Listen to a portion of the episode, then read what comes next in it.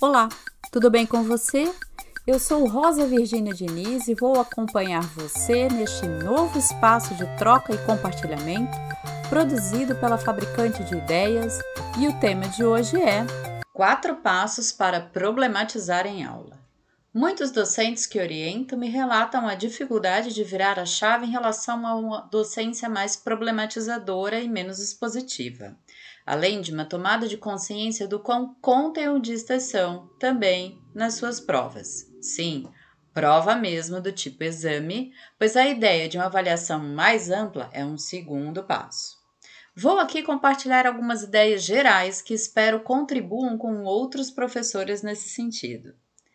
Primeiro passo: contexto. Uma boa problemática se torna mais interessante se contextualizada. Seja o conteúdo mais abstrato, seja mais concreto, de qualquer modo, o coloque dentro de uma realidade que permita ao estudante entender a função deste conhecimento. Vou dar um exemplo do que fiz há muitos anos atrás, quando tinha que discutir transcendência com alunos de filosofia. Elaborei uma problemática que abordava o tema, mas os levei para discutir no pátio de um cemitério próximo à faculdade. Foi ousado demais? Sem dúvida. E ninguém precisa realizar a mesma aventura, mas muitos ex-alunos relatam o quanto aprenderam sobre o sentido de transcendência com essa experiência. A bem da verdade, quanto mais atuais os contextos, mais impacto geram, mas como no exemplo anterior, ele pode convergir com uma ambientação, como uma viagem de campo, um filme visto. Dê, portanto, um cenário que vai enriquecer de elementos o seu problema.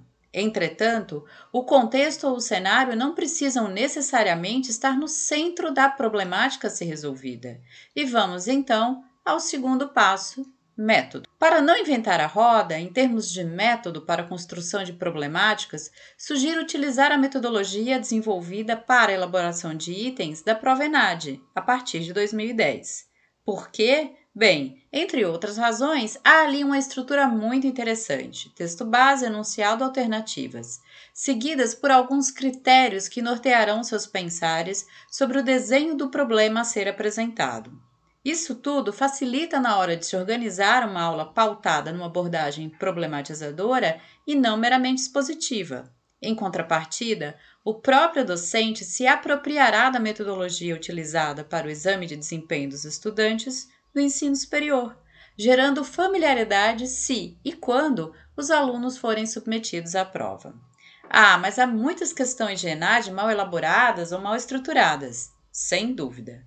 Nenhuma metodologia é isenta de riscos ou margem de erro, mas é um caminho inicial até o professor criar uma dinâmica que o torne apto a desenvolver problemáticas mais ricas e complexas, pautadas em uma metodologia que ele próprio haja configurado. Terceiro passo: nível de coerência e dificuldade. O problema deve ser coerente com o grau de expertise esperado para os estudantes e a dificuldade deve ser gradativamente elevada a partir da aprendizagem observada. Não adianta nada um problema bem elaborado que não gere aprendizagem pela impossibilidade de compreensão dos elementos envolvidos por parte dos estudantes. Sugestão: recorte em problemas menores, para depois conectá-los e assim gerar curiosidade e aprendizagem. Quarto e último passo: exposição dialogada. Sim, você pode expor ao final da problemática resolvida pelos estudantes os principais pontos que envolveriam a melhor solução. Isso funciona como um feedback e pode e deve ser dado, seja após uma metodologia ativa, seja após uma correção de avaliação. Enfim, aventure-se em problematizar e se tiver dúvidas, não hesite em entrar em contato. Gostou dessa conversa? Compartilhe aí e visita o site da Fabricante de Ideias para descobrir uma diversidade de conteúdos que poderão te apoiar no exercício de uma docência de qualidade para o ensino superior.